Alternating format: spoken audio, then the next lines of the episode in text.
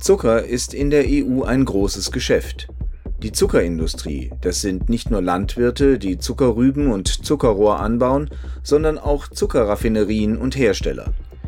Die EU ist der weltgrößte Erzeuger von Zuckerrüben und einer der größten Verbrauchermärkte der Welt für Zuckerhersteller. 50 Jahre lang war der Zuckermarkt der EU einer der am stärksten regulierten Agrar- und Lebensmittelmärkte. Seit dem Ende der Quotenregelung im September 2017 hat er mit mehreren Problemen zu kämpfen. Sie hören die Reihe Mehr Einsatz, bessere Rechtsetzung. In dieser Folge geht es um die Zuckerindustrie in der Europäischen Union.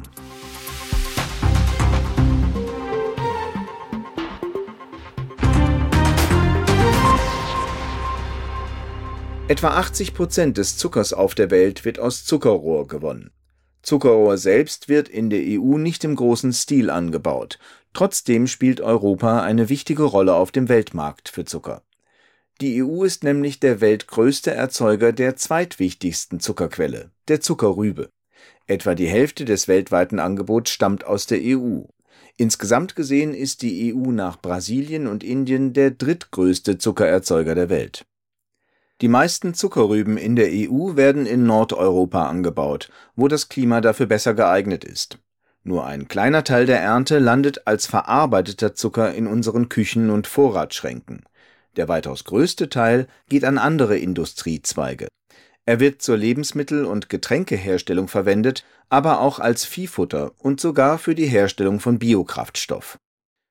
Die Produktion der EU-Zuckerindustrie verlief jahrzehntelang im Gleichschritt mit der Zuckerpolitik der EU. Vor der Abschaffung der Quotenregelung im September 2017 war der Markt für Zucker einer der am stärksten regulierten Agrar- und Lebensmittelmärkte in der EU. Die Zuckerquote bestand fast 50 Jahre. Ursprünglich sollte sie dafür sorgen, dass sich Europa besser selbst mit Zucker versorgen kann. Wer zu viel produzierte, musste eine sogenannte Überschussabgabe zahlen.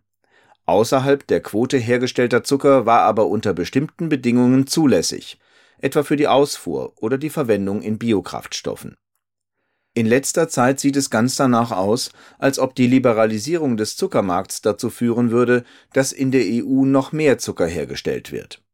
Und auch die Weltproduktion wird in den kommenden Jahren wohl steigen, weil der Zuckerverbrauch in den Entwicklungsländern zunimmt. Letzten Endes hängt all das aber auch vom Wetter und den Preisen konkurrierender Nutzpflanzen oder Erzeugnisse ab. 2018 wurden in der EU fast 19 Millionen Tonnen Zucker verbraucht. In den nächsten Jahren aber dürfte es weniger werden.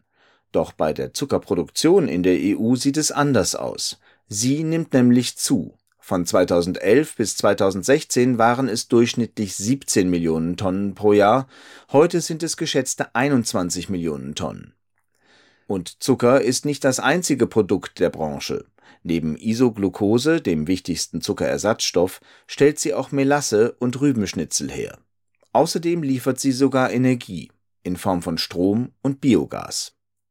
Die Zuckerrübenerzeugung und Verarbeitung schafft Arbeitsplätze und spielt eine wichtige Rolle für die regionale Entwicklung. Es bleibt aber abzuwarten, welche langfristigen Folgen die Marktliberalisierung hat. Seit dem Ende der Quotenregelung können die Hersteller in der EU zwar so viel Zucker auf den Markt bringen, wie sie wollen, doch sie sind auch anfällig für Marktschwankungen geworden Deshalb erhält die Branche im Rahmen der EU-Agrarpolitik noch immer Unterstützung. Dabei liegt der Schwerpunkt auf dem Einkommen der Landwirte und der Marktentwicklung. Konkret heißt das zum Beispiel, dass Rübenbauern mit Direktzahlungen unterstützt werden können, die von der erzeugten Menge größtenteils unabhängig sind. Die Mitgliedstaaten der EU können außerdem bestimmten Branchen, die Schwierigkeiten haben, zum Beispiel der Zuckerrüben- und Zuckerrohrindustrie, freiwillig Zuschüsse zahlen diese Hilfen aber hängen sehr wohl mit der erzeugten Menge zusammen. In der Fachsprache sagt man, sie sind gekoppelt. Auch die EU darf die Zuckerindustrie mit konkreten Markteingriffen unterstützen. Das gilt vor allem beim Marktversagen oder in Krisen.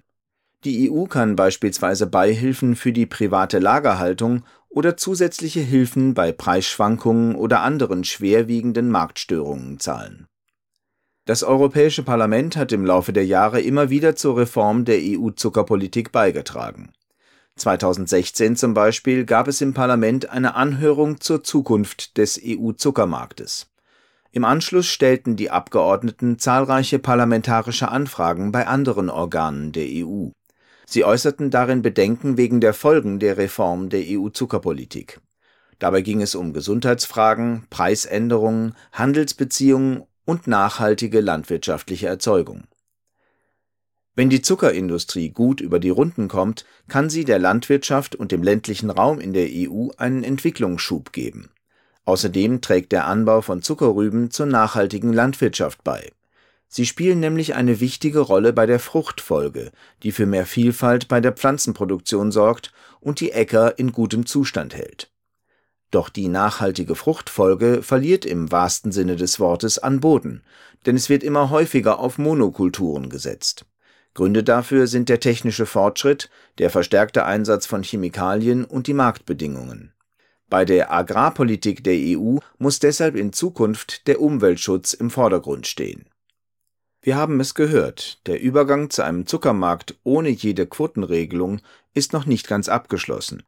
Damit dieser Marktübergang gelingt, kommt es darauf an, dass das Parlament auch in Zukunft an Zielvorgaben für die Zuckerindustrie der EU arbeitet und zwar in den Bereichen Wirtschaft, Gesundheit, Soziales und Umweltschutz.